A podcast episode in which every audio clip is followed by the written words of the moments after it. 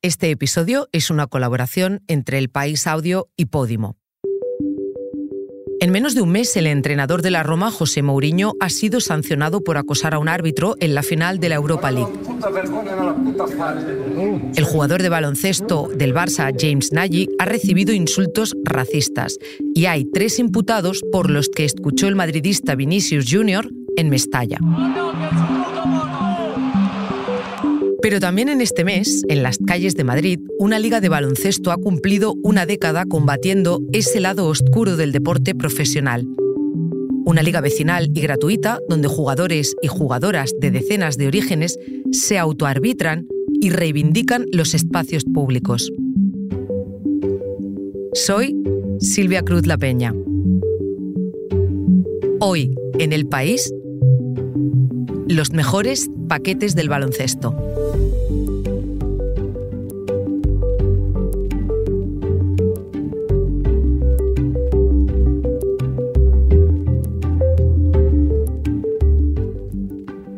Esta historia la trae mi compañera Marta Curiel.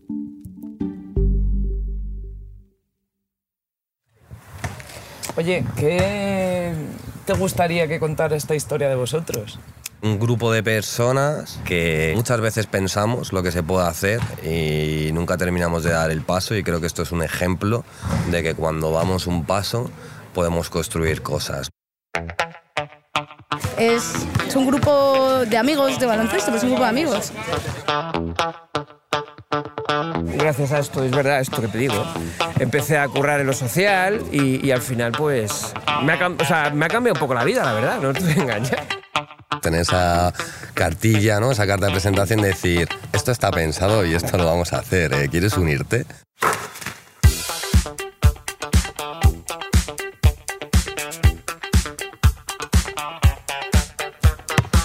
Bueno, estamos aquí en el Parque Rojo, que es una cancha de baloncesto que está situado entre Hortaliza y Prosperidad. Aquí empezó todo. Es una cancha mm, es especial, ¿no? Porque tiene está como metido entre unos edificios con sus muros, sus grafitis. Tiene una grada, tiene ese punto del suelo rojo, por eso a la cancha ¿no? se le llama el Red Park. Pues soy Álvaro Lázaro, fui de las primeras personas que empezamos en la Liga Cooperativa Baloncesto, que es una liga autogestionada, horizontal, asamblearia, las decisiones las tomamos entre todas las personas que lo componemos, eh, es antirracista, es mixta mm, y me quedo ahí. Tiene muchas etiquetas ahí que a veces la voy repasando y digo, a ver, esto sí, esto ya como empezamos a jugar al baloncesto pues por, por, la inercia, por hacer un poco el tonto. Y una tarde empezamos a pensar y decir, joder, si tantas personas estamos en diferentes canchas y aquí hay muchas canchas concentradas, ¿por qué no intentamos hacer una liga como es la liga municipal o ligas privadas que hay de fútbol? Pero sobre todo era como el poder compartir espacios y el hacer deporte, que creo que es algo bastante necesario. Y, nada, justo a la primera reunión asamblea, ¿no? Eh, pues vinieron ocho equipos. Pues a lo mejor serían 80 personas. De la primera reunión no hay ni fotografías porque en, nuestro primer momento la idea no era gestionar una liga cooperativa como ha sido deportiva, ¿no? Eh, pues como ha llegado a ser hasta de 40 equipos. O sea, al principio solo pensábamos en jugar en el barrio y hacer una vez deporte por semana. Puede jugar mm, tu amigo o tu amiga, eh, tu primo Paco que viene de Galicia y pasa por Madrid y le apetece jugar al baloncesto porque está, pues también. O sea, yo creo que pues ha llegado a jugar pues algún chico a lo mejor de 16, 17 años o 18 y una persona de 50, 55 años, eh, padre e hija en la misma cancha. Entonces yo creo que lo bonito y que hace un poco especial a la liga es eso. Me llamo Luis, soy de Madrid, tengo 54 años. Yo creo que soy de los mayores de la, liga. Eh, yo he jugado durante mucho tiempo, cuando era joven, muchísimos, muchísimos años. Yo creo que eso hasta los 22 años aproximadamente, en que eh, cambié el, el, mundo de la canasta, lo cambié por la montaña. ¿Y cómo volví al baloncesto? Pues volví al baloncesto a través de mi hija. Mi hija con 8 años empieza a jugar al baloncesto yo empiezo a, volver a ir a verla entrenar y pues no pude evitarlo. Me volvió otra vez el gusanillo de la canasta y el segundo día de entrenamiento de mi hija, que se llama Candela, pues acabé en un decathlon comprándome unas zapatillas. Un bueno, el pantalón no, tardé más. Me costó mucho adaptarme a, a la longitud de los pantalones actuales, comparados con los de mi época. Pero vamos, un balón y unas zapatillas cayeron el segundo día. Entonces, ¿qué ocurrió? Que empecé a buscar un espacio para jugar con 54 años. Bueno, esto fue hace 10, 44. Entonces empecé a bajar a las canchas de mi barrio. Y allí la verdad es que había gente muy joven. Y además, para el nivel que yo tenía en ese momento, pues yo estaba fuera, estaba fuera de contexto. Y llegó un momento me puse a mirar por internet donde se podían, donde se montaban grupos para jugar pachangas, 3 para 3, 4 para 4, y vi la página lo define perfectamente. Eh, Tu edad está entre los 0 y los 70 años. Tu nivel está entre 0 y infinito. Eres hombre, eres mujer, eres cualquier orientación. Vale, perfecto, este es tu espacio. Entonces, hay momentos en que la ves jugando aquí en las canchas, pachangas, con gente, pues eso, de 1,90, una niña de 10 años, jugando, mujer. Yo tengo claro que, por ejemplo, mi Candela es una mujer muy, muy independiente, muy, muy madura, y una parte de esa madurez se la ha aportado el estar relacionándose aquí con gente 10, 15, 20 años mayor que ella, practicando un deporte de tú a tú, en un entorno mixto, y sí, y de hecho hace nada, en el último torneo de primavera, se vino, oye papá, ¿puedo ir contigo? Es como que sí puedes, como has hecho siempre. Vale, pues me voy para allá y me apunto. Entonces es una más. Ahora ya si no viene no es porque es- está ocupada con otras cosas, tiene la edad que tiene. es normal. Se han ido haciendo mayores, esos, esos que eran jóvenes cuando yo empecé, se han ido haciendo mayores. Has estado casi desde el principio. Sí, bueno, yo eh, llegué a la liga, conocí a la gente y luego ya mudé, mudé a la Lima. La lima mecánica. Tiene ahí, un- creo que es un limón con un sombrero naranja, como era naranja mecánica. Y pues es un equipo, creo que empezó Marwan, que lleva ya como bastantes años viviendo en Madrid. eh, Emiliano, que es de Argentina, no sé cuántos años llevaría. Había un inglés, me acuerdo. eh, y entonces era un equipo como muy variopinto, ¿no? Y, y dices, qué bien y sobre todo qué buen rollo tenía. O sea, la Lima yo creo que, que encarna muchos de los valores de muchos de los valores de la liga. Estamos dispuestos perfectamente a perder un partido cuando faltan 15 segundos porque pitamos una personal y, y nos, y nos perjudica. Y tiran dos tiros libres y se nos va el partido. Sí. Eso- es, que, es que es así. ¿Y por qué hacéis eso? Porque tienes que pitarlo. Ese fue el acuerdo que llegamos. De aquí pita defensa, eh, con lo cual tienes que autoarbitrar tu falta. Se decidió que no hubiese árbitros, eh, sobre todo porque creemos que no es necesario que nadie esté ya regulando, autorregulándonos eh, en el juego, que sabemos jugar, todos sabemos cuándo haces una falta y cuándo no. ¿Por qué frenas cuando ves un coche que frena delante tuyo? ¿No? Porque empieza porque es instintivo. Pues yo pito una personal porque instintivamente re- mi yo reconoce que ha hecho eso. El problema muchas veces cuando juegas, en ese sentido, es que procesas si te interesa o no pitar y, procesas el beneficio que te va a generar eso. Cuando haces eso, estás sacando la naturalidad y el eh, fair play de la ecuación. Lo sacas fuera y lo pasas por la criba de- del ganar. Y ya eso, eso es, va en contra del sentido de- del deporte. ¿no?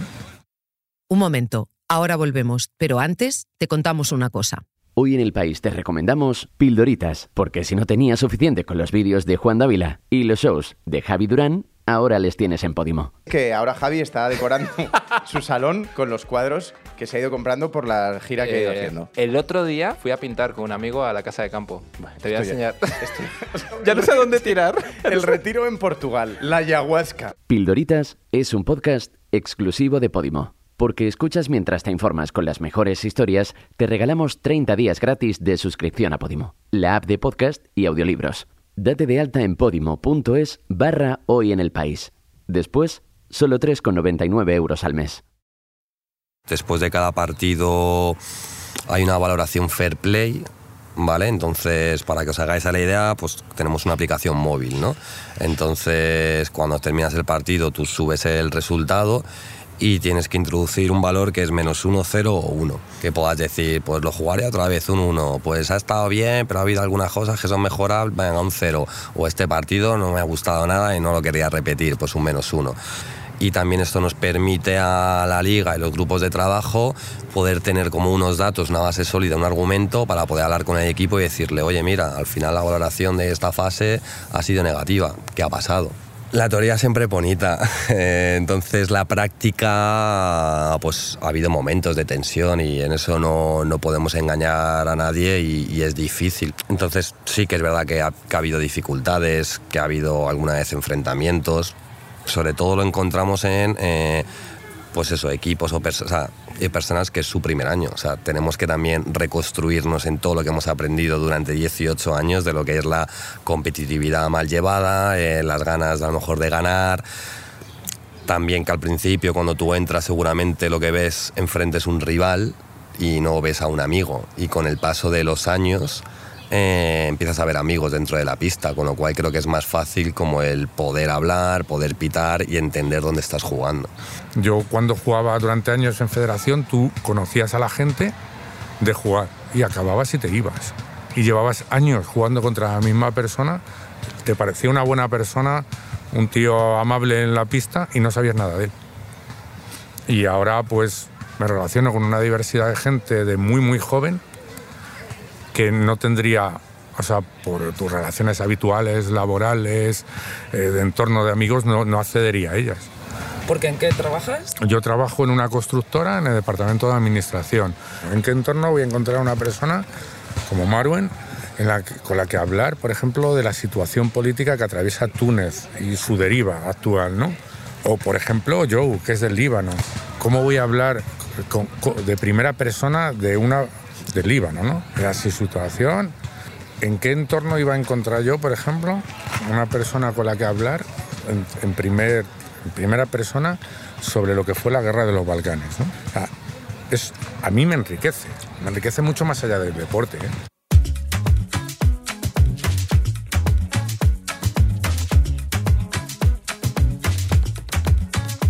Soy Sasha, soy el, el nuevo de este año y y ahora mismo estoy en una situación, en este preciso momento, miércoles por la tarde, muy parecida a la que, a la que ocurrió hace nueve meses, que es cuando conocí yo esto.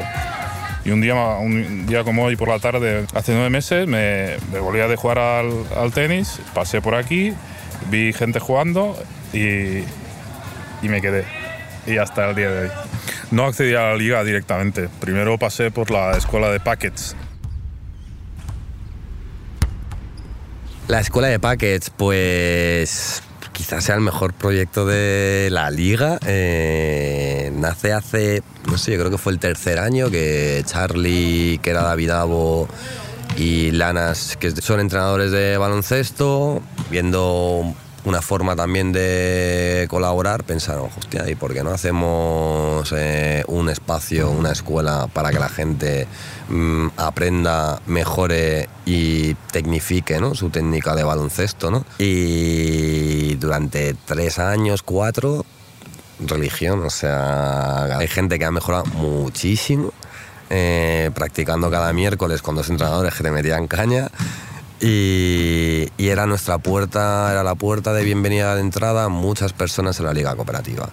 Claro, tener la posibilidad de decir, está la escuela de packets, que tú puedes ir un miércoles, eh, practicar, jugar y conocer gente, es la forma en la que tú generes un vínculo y a lo mejor alguien que está ahí diga, oye, pues es que en mi equipo falta gente, oye, es que me has caído fenomenal y vente para mi equipo.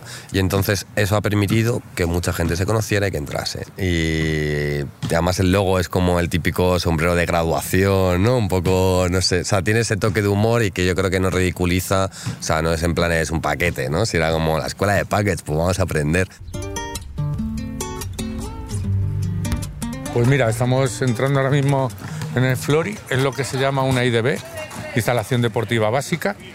Ahora mismo están conviviendo chavales que están jugando a fútbol en una de las, en una de las porterías Y en los otros cuatro aros hay, en un aro está la escuela de packets entrenando, en el otro hay, pues aparentemente, a ver, son tres, sí, se han montado una pachanga de 4x4, aquí hay otros tres chavales y una chica tirando a canasta y allí, eso sería yo. Hace años con mi hija en las canchas de mi barrio, que sería yo jugando con mi hija. El, el firme de esta cancha todavía tiene adherencia, pero tiene algunas zonas con bastantes grietas. Las líneas, como puedes ver, están prácticamente borradas. Todas las líneas de tiro de triple, de las, las líneas de, que marcan el tiro libre. Entonces, luego los aros, los tableros y los aros son bastante, son bastante decentes. No suelen tener redes. Cuando hay redes es porque las ponemos nosotros. Curiosamente, hace poco en el Red Park poniendo unas redes, eh, la policía municipal eh, parece que no estaba de acuerdo porque consideraron que estábamos alterando el mobiliario público. Claro, ellos ya dicen, no, no, me tienes que dar la red. Y se llevan la red. Y la instalación, como la puedes ver, llena de mierda, que aquí no se limpia. Entonces, en muchas ocasiones, en muchas, en muchas ocasiones, aquí pues hacemos limpieza. La liga es una liga gratis, pero se paga con tu tiempo. Eso- eso no es gratis. ¿eh? Yo soy ya mayor y lo más valioso que tengo en mi vida es tiempo. Trabajo para conseguir tiempo libre. Es lo que hacemos todos, ¿no? Entonces, que una de las obligaciones dentro de la liga era limpiar las canchas. Se establecían unos turnos y se limpiaban las canchas. Y sí que es cierto que hace cuatro años hicimos un grupo que era el grupo de trabajo de canchas, que era un grupo de personas que se dedicaban a hacer informes de cada cancha de baloncesto de- del distrito. Entonces con eso recopilamos un dossier, lo logramos hacer completo de cinco o seis distritos y lo presentamos a la Junta Municipal correspondiente ¿no? como una especie de reclamo y decir, mira, esta- así están las instalaciones del barrio. Y sí que dejábamos como un, análisis o resumen de qué canchas creíamos que se tenían que arreglar o qué, qué afluencia ¿no? Mm, tenían más y se tenían que arreglar. Y es verdad que notamos buena acogida en algunas juntas municipales y sí que nos escuchaban más a la hora de arreglar canchas que se usaban mucho más. Y alguna vez en alguna, pues, alguna partida presupuestaria extra que tenían, ¿no? nos consultaban de decir, "Oye, ¿qué cancha podemos techar? Porque queremos techar en cada distrito de Madrid una cancha, ¿no? Y yo creo que contactaban como con asociaciones o colectivos, ¿no? que era la que más usaban. Y aún así nosotros como, como parte del vecindario decíamos, pues esta cancha la tenemos bien, eh, estudiar o preguntar a la asociación de, del otro barrio dentro de nuestro distrito, porque a lo mejor hay cuatro colegios y lo necesitan más. O sea que sí que me gusta esa idea de no apropiarnos mm, porque somos el colectivo de baloncesto, ¿no? sino que sí que pensamos en un bien común para el barrio.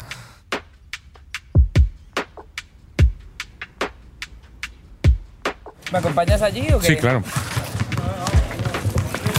Hay bastante gente además. Sí, hay un montón de gente de muy diverso, de muy diverso nivel. Mira, sería muy interesante que hablases con, con ellos dos. Que son los entrenadores, Luis. Luis. Y él, no me acuerdo del nombre, conozco poco. Eh, mi nombre es Manuel Gil y estoy aquí en- en- de entrenador de la Escuela de Packets. Yo soy entrenador de baloncesto y bueno, entreno en estudiantes y conozco el proyecto pues desde los inicios que empecé a jugarlo y nada, pues eh, la verdad que este año estoy un poco más liberado de horarios y pues como llevo tiempo aquí pues decidí bajarme y echar una mano en la Escuela de Packets que es una iniciativa buenísima porque, porque no hay nada en Madrid mm, en lo que, en donde tú puedas empezar a jugar al básquet sin tener cierto conocimiento. ¿Vale? Si tú no has jugado nunca al baloncesto, tú no puedes empezar a jugar al baloncesto con más de 18 años. ¿Vale? En cambio aquí, sí. Cada vez tira uno, ¿de acuerdo? Y lo único, la única norma es que no, se podemos, no podemos repetir tiro, ¿vale? Si mi compañero... ¿Cómo va a ser hoy la escuela? Bueno, hoy somos bastantes, somos unos 12 y hemos empezado haciendo un ejercicio de pases y ahora vamos a hacer un poco de tiro por parejas. Y luego hay otro tramo de juego. Sí, luego normalmente al final acabamos siempre jugando un partidillo o situaciones colectivas. ¿Juegas en algún equipo? Eh, sí, juego también en un equipo. ¿En cuál? En esto 97. Cuatro puntos y detrás del tablero cinco puntos, ¿de acuerdo? Entonces yo voy con Luis y empezamos, es a tiempo. Yo tiro un tiro libre.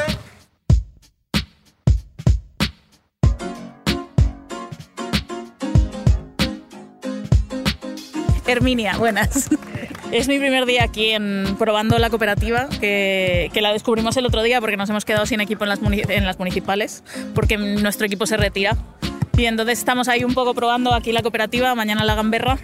Y la semana que viene un equipo de municipales que, que conocemos por alguien que conoce a alguien que conoce a alguien que ha dicho, ah, nos falta gente, a ver si os pasáis y si hay conexión.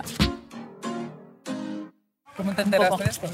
Pues mira, la, de la cooperativa fue mi, fue mi compañera Belén, que como se puso a buscar, pues, fue- pues fue la que encontró. Y yo, por el otro lado, una amiga que vive en Zaragoza me avisó de que en Sangre Fucsia habían hablado de la gamberra. Y, y entonces ¿Sangre preguntamos, Fucsia Sangre Fucsia, que es un, es un podcast. Sola no se puede, con amigas sí. Y esto vale también para el deporte. Me gusta imaginar que la Liga Gamberra empezó el año pasado en Madrid poniendo en práctica este refrán que tanto nos gusta. Una liga para cualquier persona que viva las violencias que derivan de espacios que siguen lógicas capitalistas, machistas, racistas, capacitistas. El objetivo es generar un lugar más cómodo para poder jugar y seguir revisando y transformando estas violencias. Pues en principio bien, lo que pasa que yo creo que esta es mucha caña para, para el nivel de cañas que yo quiero. Yo solo quiero un poco de, de ritmo y un poco de cañas. Pero es que cuando te dicen escuela de packets, Claro, claro, es, es como, o sea, sí, nadie, nadie se ríe de ti por no meterla ni nada por el estilo, pero, pero para mí, para mi ritmo es un poco demasiado. Yo creo que necesito algo un poco más relajado. Pero yo qué sé, mi compañera está ahí y está aguantando perfectamente, o sea que... Me llamo Belén, tengo 49 años y llevo 42 años jugando a baloncesto. Bien, muy bien, bien. Luego lo malo es que me pico y al final corro demasiado y mañana igual tengo agujetas, pero ha estado bien. No, no me ha parecido duro. Es duro para mí que tengo 50 años, pero es divertido siempre jugar a baloncesto.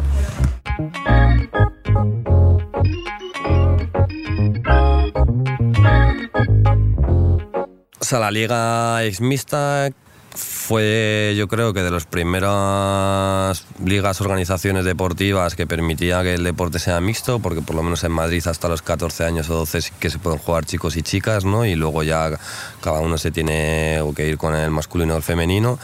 Eh, sí que tiene un componente que no permitimos ningún tipo de agresión ni de insulto mm, aludiendo a raza, mm, sexo. Pues bueno, durante estos 10 años alguna situación hemos encontrado, ¿no? Yo creo que racistas no se han vivido, machistas seguramente, vamos, seguro, es verdad que yo soy hombre, entonces las gafas las tengo diferentes, ¿no? Cómo se puede sentir, pero seguro que sea algún comentario de... mm, aprieta a la chica que es peor, o como la chica te ha metido un triple, o, eh, o si la chica mete un triple, cómo te ríes, seguro, o sea, eso lo ha habido.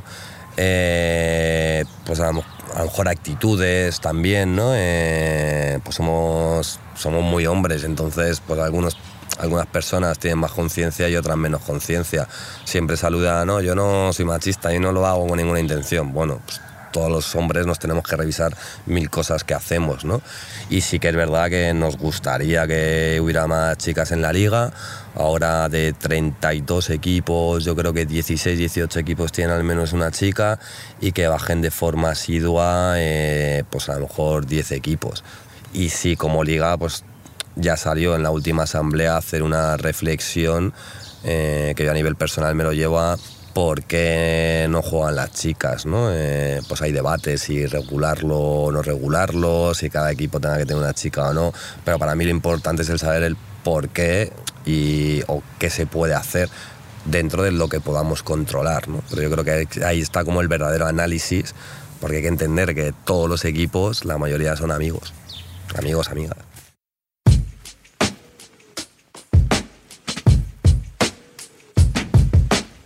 Me llamo María Paula, me suelen llamar MP, tengo 32 años. Yo soy profesora de secundaria, de filosofía. Y nada, juego en la Liga Cooperativa desde 2016.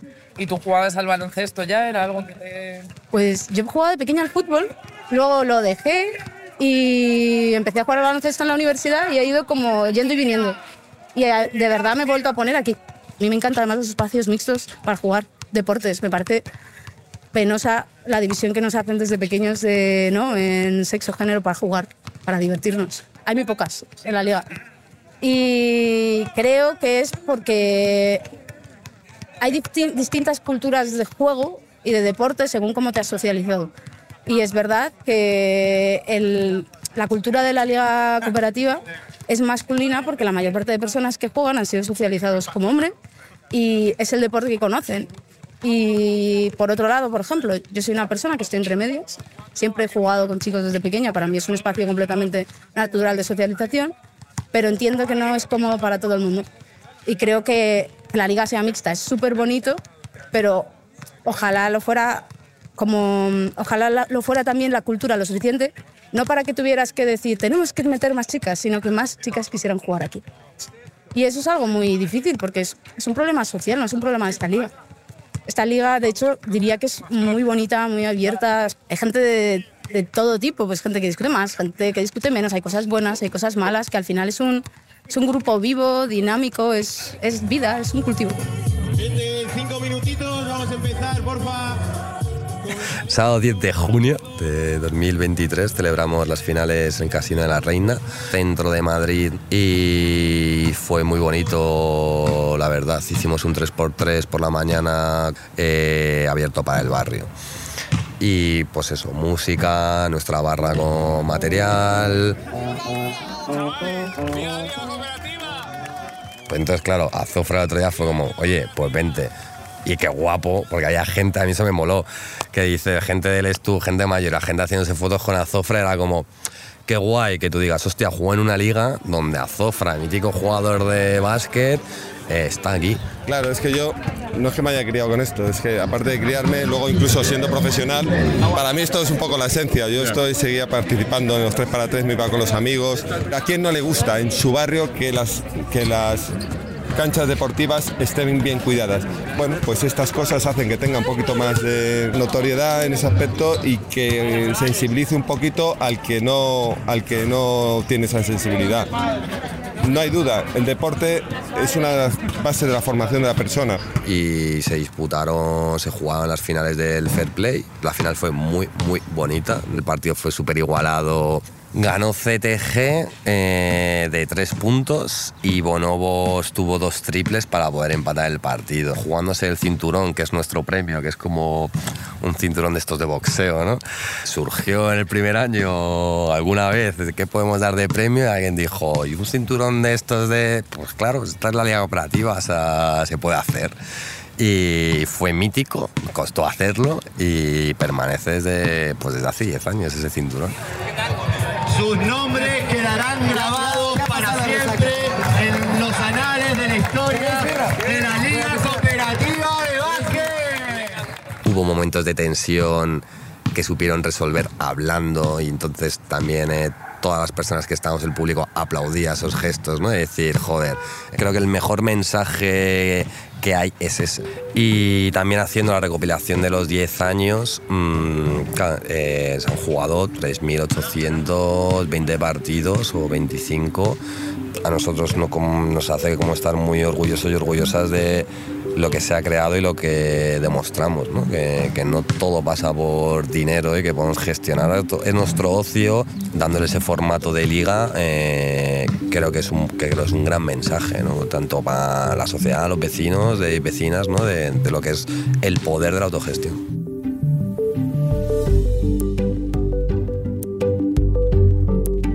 La grabación sobre el terreno y el guion de esta historia son de Marta Curiel. La edición de Ana Rivera. El diseño de sonido de Nacho Taboada. Yo soy Silvia Cruz La Peña y he dirigido este episodio de Hoy en el País, edición fin de semana. Mañana volvemos con más historias. Gracias por escuchar. ¿Cómo acaba el entrenamiento? Ha acabado y que se han ido todos a por cerveza. No quieren jugar más. Es increíble. ¿Tú estás jugando? Sí, yo estoy jugando. Soy muy adicto. Dale, Un placer.